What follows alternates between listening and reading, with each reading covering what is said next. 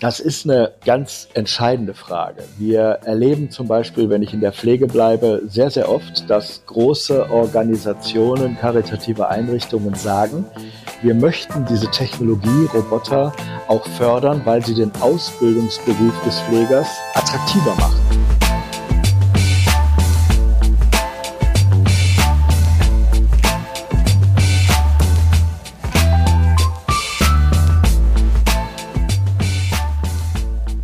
Herzlich willkommen zum Podcast von Faktor A. Heute mit Rainer Becker von Showbotics. Wir sprechen mit Rainer Becker über das Thema Qualifizierung als Chance. Und wir haben uns im Vorfeld auf das Du geeinigt. Also herzlich willkommen, Rainer. Hallo, lieber Sebastian. Zum Einstieg würde ich dich bitten, dass du dich einmal vorstellst und vorstellst, was Showbotics macht. Ja, das mache ich gerne. Mein Name ist Rainer Becker. Ich bin 54 Jahre alt und seit Anfang Mitte der 80er Jahre in der IT unterwegs. Ich habe das von der Pike auf gelernt mit dem Programmieren und habe heute rückwirkend betrachtet immer Themen besetzt, die ihrer Zeit zwei bis fünf Jahre voraus waren. Und so bin ich seit Anfang dieses Jahrtausend sehr stark in die IT-Sicherheit reingekommen mit Kryptographie und mit Abwehr von Sicherheitsbedrohungen. In dem Kontext sehr stark engagiert im Bereich der künstlichen Intelligenz ich habe für das Bundesverteidigungsministerium Sicherheitsprozesse etabliert für die entsprechenden Vorfälle, die man sich so ausdenken kann und bin so 2011, 2012 zum ersten Mal mit Robotern in Verbindung gekommen und da war für mich klar, dass Robotik und künstliche Intelligenz unbedingt zusammengehört und eigentlich seitdem das führende Thema ist in dem Bereich, was passiert in den nächsten Jahren und Jahrzehnten und äh, habe so eine Firma gegründet im Jahre 2016, die sich erstmal mit dem humanoiden Roboter Pepper beschäftigte. Und dann hatte ich die Erkenntnis, dass es nicht einen Roboter für alles gibt, sondern für alles einen Roboter geben wird. Und so habe ich dann 2017 die Firma Showbotics gegründet, die sich heute damit beschäftigt, verschiedenste Roboterplattformen miteinander zu verbinden, mit künstlichen Intelligenzsystemen zu versehen, mit IoT und Sensorik zu versehen, um daraus interessante Lösungen zu machen, zum Beispiel in der Altenpflege, in der Gastronomie, überall dort, wo wir tatsächlich auch ein Thema haben, nämlich Fachkräftemangel. Genau, Qualifizierung als Chance habe ich am Anfang gesagt. Vielleicht machst du da das Thema für uns noch mal ein bisschen weiter auf, wie der Fachkräftebedarf und Robotik und KI genauer zusammenhängen. Du hast jetzt gerade schon zwei Branchen erwähnt. Führ uns da doch mal noch ein bisschen tiefer ein, bitte. Ja, wir haben festgestellt, dass wir mit den Robotern keine Sorgen haben müssen, dass die mal irgendwann die Jobs killen oder die Menschheit übernehmen, sondern unsere Mission ist es tatsächlich, ein intelligentes Teamplay zwischen Mensch und Maschine herzustellen zur Optimierung der Symbiose von Leben und Arbeit. Das heißt, wir versuchen Use Cases zu identifizieren, die niederschwellige Prozesse für Roboter automatisiert durchführen lassen können, damit die eigentlichen Fachkräfte sich um ihr eigenes Thema kümmern. Ich bleibe mal im Beispiel Pflegekraft. Wenn wir dort Roboter haben, soziale Roboter meistens, die tatsächlich mit einer Gruppe von 15, 15 Senioren eine halbe Stunde lang Gruppentanz machen, also tatsächlich im Bereich der Therapie unterstützen haben Fachkräfte dort eine gute Möglichkeit, sich um andere Menschen zu kümmern, die menschliche Nähe brauchen, die Wärme brauchen, die Zuwendung brauchen, weil einfach hier ein Roboter so eine Tätigkeit abnehmen kann. Das zweite Wichtige an der Stelle. Lass mich kurz einmal einhaken, weil ich glaube, dass das möglicherweise gerade vielen Menschen so geht. Wir reden jetzt tatsächlich richtig über einen Roboter, der das übernimmt. Wie stellen wir uns das vor? Ist das ein Gerät in humanoider Form oder? Das ist natürlich genau die richtige Frage. Ja, es gibt äh, heute ganz viele Robotersysteme, die menschliche Züge haben, die man denen bewusst so gegeben hat. Das hat einfach was damit zu tun, dass wir auch eine Akzeptanz brauchen für solche Systeme. Und ein Industrieroboterarm wird niemals die gleiche Akzeptanz bekommen wie ein humanoid aussehender Roboter, also ein Roboter mit einem Kopf, mit Augen, mit Armen, mit Händen, mit Fingern, der tatsächlich dann letztendlich auch hier bestimmte Funktionen vormachen kann. Und wenn ich so einen Roboter meine, dann kennen vielleicht einige den Roboter Pepper, ein weißer humanoider Roboter, 1,20 Meter groß, tatsächlich mit einem Kopf, mit einem sehr äh, elastischen Oberkörper, mit Armen, mit jeweils fünf Fingern an jeder Hand. Und wenn der dann mit einer Seniorengruppe zum Beispiel Gymnastikübungen macht, ob das Rumpfbeugen sind, ob das die Arme nach oben, die Arme zur Seite, die Arme nach vorne sind, ob das andere Bewegungen sind des Oberkörpers, dann animiert dieser Roboter tatsächlich die Menschen mitzumachen und er animiert auch die Menschen dazu mitzumachen, die zum Beispiel im Rollstuhl sitzen, weil Pepper eben selber keine Beine hat, kann er aber sehr gut alles, was er mit dem Oberkörper machen kann, auch auf diese Menschen transportieren, die an dieser Stelle gehandicapt sind. Und da ist es eben wichtig, dass wir Akzeptanz haben und das, wie gesagt, erledigt dann die humanoide Form, das humanoide Aussehen, dass so etwas dann auch wirklich genutzt wird. Denn das war das, was ich eben noch anmerken wollte. Wie läuft es heute in einer Pflegeeinrichtung ab? Um 10 Uhr ist die Sitzung mit dem Therapeuten, der macht Gymnastik. Wer um 10 Uhr kann, sich fit fühlt, der ist dabei. Wer Schmerzen um 10 Uhr in der Schulter hat, ist nicht dabei und dann hat er erst wieder am nächsten Tag die Chance. Und hier kann tatsächlich ein solcher humanoider Roboter helfen, dass man dann zum Beispiel auch um 14, 15, 16 Uhr diesem Menschen ein solches Angebot machen kann ohne dass ich dafür den Therapeuten wiederholen muss, sondern ich schaffe es einfach, dass der Senior in der Lage ist, trotzdem seine Gymnastikarbeit an dem Tag zu machen, ohne dass es für die Pflegekräfte mehr Arbeit bedeutet. Und trotzdem werden die Pflegekräfte an anderer Stelle deutlich entlastet und können sich mehr um den Menschen, um das Soziale, um die Wärme kümmern. Okay, da machen wir mal einen Knoten rein. Du hattest noch ein zweites Beispiel im Gastronomiebereich. Wie würde das da aussehen? Also in der Gastronomie ist es im Grunde ähnlich. Es geht auch hier wieder um die niederschwelligen Prozesse, die man sehr gut durch robotische Systeme automatisieren kann. Hier muss gar nicht immer unbedingt die humanoide Form umgesetzt werden. Hier reicht auch manchmal einfach ein Funktionsroboter. Wie sieht das aus? Wir haben zum Beispiel Systeme, die von der Küche das Schnitzel heiß in kürzester Zeit punktgenau zu Tisch 14 bringen. Das kann der Roboter besser, schneller und präziser als jeder Kellner. Dafür ist aber die Absprache mit den Menschen so, dass der Kellner tatsächlich im Gastraum ist und immer jederzeit für den Gast verfügbar ist. Entweder wenn der Gast Wünsche hat oder eben aber auch, wenn der Kellner sagt, ich kann den Gast hier beraten oder ich kann ihm auch tatsächlich mehr Produkte anbieten, weil ich einfach die Zeit habe, weil ich als Kellner nicht mehr erstmal mit dem Schnitzel an den Tisch rennen muss, sondern das, wie gesagt, der Kellnerroboter macht. Und gleichermaßen gibt es dann die anderen Kellnerroboter, die eben auch dafür sorgen, dass das dreckige Geschirr vom Tisch wieder in die Küche kommt. Und auch da brauchen wir nicht den Kellner, der da Kilometer am Tag zurücklegt, sondern das kann der Roboter machen, damit der Kellner, von dem es eben ja auch gar nicht genug gibt, tatsächlich seine Zeit sinnvoll am Gast und im Gastraum verbringen kann.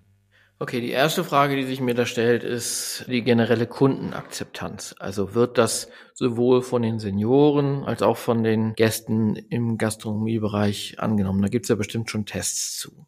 Ja, also es gibt äh, nicht nur Tests, es gibt reale Einsatzszenarien. Wir sind mit den Robotern in den Pflegeeinrichtungen sehr, sehr zahlreich bereits in Deutschland vertreten. Und wir wären das nicht, wenn wir nicht tatsächlich seitens der Senioren eine sehr, sehr hohe Akzeptanz haben. Sie liegt tatsächlich kurz vor 100 Prozent. Wir haben eher ein Akzeptanzproblem bei den Angehörigen, die das Thema gar nicht wirklich einordnen können. Aber wenn sie dann einmal mitbekommen, wie solche Roboter mit den Senioren in so einer Einrichtung gute soziale Arbeit äh, verbinden. Das ist ja nicht nur die Gymnastik, das sind ja auch zum Beispiel kognitive Trainings, in dem Memory-Spiele oder Bilderquiz-Spiele, Ratespiele gemacht werden, in dem News präsentiert werden aus der Zeitung oder aus dem Fernsehen eben auf eine andere Form. Dann ist das, wie gesagt, etwas, wo wir genau auf der richtigen Spur sind, um das Thema eben auch breit in die Masse zu bekommen. Und das Gleiche haben wir zum Beispiel auch in der Gastronomie oder in der Hotellerie. Der Gast erwartet einen bestimmten Qualitätsstandard, den können die robotischen Systeme erfüllen. Und je nach Gastrokonzept beispielsweise haben wir echte Showroboter. Da geht es darum, dass sie nach Möglichkeit sehr humanoid und sehr menschlich aussehen und dem Gast das Gefühl vermitteln, da kommt eine nette Persönlichkeit und bringt mir jetzt auch mein Essen. Oder eben in anderen Bereichen, in der Systemgastronomie beispielsweise, wo wir einfach die Funktionsroboter haben und der Gast sagt, es ist schön, dass ich im Gastraum sitze oder in einer Kantine sitze und nicht auf diesen Abräumwagen gucke, wo nur Müll drauf ist, sondern der Müll eigentlich durch ein robotisches System ganz schnell in die Küche kommt und damit auch der Gastraum eine höhere Qualität bekommt. Wir kommen ja aber eigentlich vom Thema Qualifizierung und vom Thema Fachkräftebedarf. Kundenakzeptanz haben wir darüber gesprochen. Was bedeutet das für die Teamakzeptanz? Also wie ist das, wenn da auf einmal ein neues Teammitglied ist und hat dieser Roboter einen eigenen Handler oder ist das etwas, was dann dazu gehört, dass man sich fortbildet? So wie beim Staubsaugerroboter muss man ja den, das Staubkästchen leeren oder beim Aquariumsroboter muss man irgendwie den Wischlappen äh, ab und zu mal wechseln. Wie ist der Umgang im Team mit den Robotern? Das ist eine ganz entscheidende Frage. Wir erleben zum Beispiel, wenn ich in der Pflege bleibe, sehr, sehr oft, dass große Organisationen, karitative Einrichtungen sagen, wir möchten diese Technologie, Roboter auch fördern, weil sie den Ausbildungsberuf des Pflegers attraktiver macht, weil einfach junge Menschen, Nachwuchskräfte mittlerweile auch erwarten, dass Digitalisierung und Technologien in ihren Berufsalltag einfließen und genutzt werden können. Von daher haben wir hier auch eine große Akzeptanz, solche Systeme nutzen zu wollen. Dafür brauche ich aber jetzt nicht ein Programmierer zu sein oder als Altenpfleger jetzt auch in eine IT-Ausbildung zu kommen. Dennoch muss ich natürlich bestimmte Essentials haben.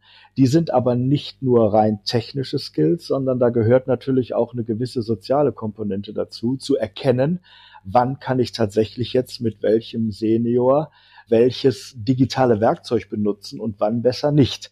Also von daher habe ich hier tatsächlich eine zusätzliche neue Anforderung, wenn ich Technologien in diesem Beruf benutze. Das Gleiche habe ich eben auch bei dem Gastronom, bei dem Kellner der eben auch wissen muss, wie er dieses intelligente Teamplay mit der Maschine zu seinem Vorteil nutzt. Und in den Restaurants, wo wir Roboter im Einsatz haben, sagen uns alle Mitarbeiter, speziell die Kellner, dass sie eine Sache deutlich spüren, weil sie eine ganz andere Qualität am Gast bieten, haben sie abends auch viel mehr in der eigenen Tasche in Form von Trinkgeld, was vorher eben nicht möglich war, weil ein Restauranterlebnis, was toll war, kaputt gemacht wurde, weil ich viermal den Kellner rufen musste, weil ich zahlen wollte und der musste immer erstmal einen Schnitzel irgendwo an den Tisch bringen. Und da haben wir eben auch eine sehr gute Synergie, wo wir sagen, selbst wirtschaftlich finden wir hier eine große Akzeptanz bei den Mitarbeitern, sich durch Qualifizierung auf sowas einzulassen. Sehr spannend. Wir sind ja so, also mit wir meine ich jetzt, der Mainstream ist das Thema Robotik oder, oder KI so gewöhnt, dass wir mit Alexa und mit Siri sprechen und das ja durchaus auch auf einer emotionalen Ebene passiert. Wie sind eure Erfahrungen mit den Robotern? bekommen die auch Namen? Zum Beispiel in der Altenpflege sagt man dann, dann kommt der Hans oder Pepper. Äh, Pepper kommt dann, sollen wir Pepper schicken für die Übungen oder ist es immer der Roboter? Ich stelle mir so vor, dass es eigentlich fast nicht ohne diese Personalisierung geht, weil es sonst zu kalt ist. Was sind da die Erfahrungen? Es ist genau so, wie du sagst. Also der Roboter bekommt bei jedem Menschen in den ersten fünf Sekunden ein Geschlecht zugewiesen. Die guten humanoiden Roboter, ich nenne das mal so, sind tatsächlich so entwickelt, dass man nicht direkt darauf schließen kann, soll das jetzt ein Junge sein oder ein Mädchen sein. Und äh, von daher passiert also in den Köpfen Folgendes. Für die eine Hälfte der Bewohner einer Pflegeeinrichtung ist das ein Mädchen, für die anderen Hälfte ist das ein Junge. Ähm, zweitens, die äh, Roboter an sich bekommen natürlich ihre Namen. Die werden teilweise gemeinsam auch abgestimmt und haben dann in der Regel sogar einen Bezug zu der Einrichtung, in der sie eingesetzt werden. Und dann geht das Emotionale so weit, dass wir bei jedem Roboter auch eine Art Social Happiness Paket anbieten, wo man also zum Beispiel dem Roboter wie einem Enkelchen über den Kopf streichelt und der Roboter lacht sich kaputt, weil er kitzelig ist. Und ich kann mit dem Roboter auch Situationen herstellen, dass er einem die Hand gibt, dass er einen umarmen lässt und so weiter und daraus eben auch Folgereaktionen entstehen. Aber genau dieses emotional-technische ist auch ganz, ganz wichtig und gehört unbedingt dazu. Wunderbar. Jetzt befinde ich mich in der Ausbildung zum Altenpfleger. Wo kann ich denn die Fortbildung Umgang mit Robotern buchen? Wenn das schon so einfach zu buchen wäre, würde ich jetzt einen Luftsprung machen. Genau da ist eigentlich der Punkt, wo wir ansetzen müssen. Im Moment sind wir tatsächlich schon so weit vorgedrungen, dass wir mit bestimmten großen Trägern von Krankenhäusern und Pflegeeinrichtungen in deren Akademien solche Fortbildungen anbieten.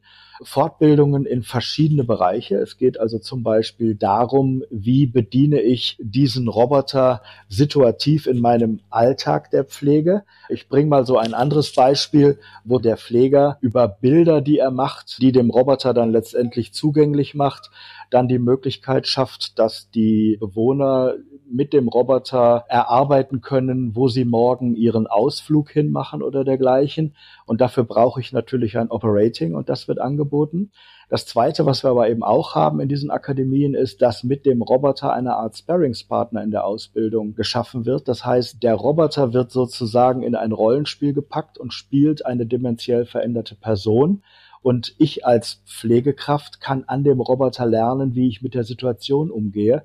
Das haben wir nämlich erfahren, lässt sich in der Praxis mit den Menschen nicht so leicht trainieren, weil wir eigentlich nie wissen, wann die gerade in welcher Situation abgeholt werden müssen. Verstehe.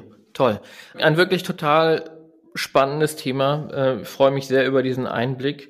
Rainer, vielen Dank, dass du Zeit hattest, um äh, uns diesen Einblick zu geben. Gerne nicht dafür. Ich freue mich immer, wenn ich das Thema auch auf diese Art und Weise ein bisschen transparenter und bekannter machen kann. Vielen Dank für die Möglichkeit. Gerne. Vielen Dank fürs Zuhören. Bis zum nächsten Mal.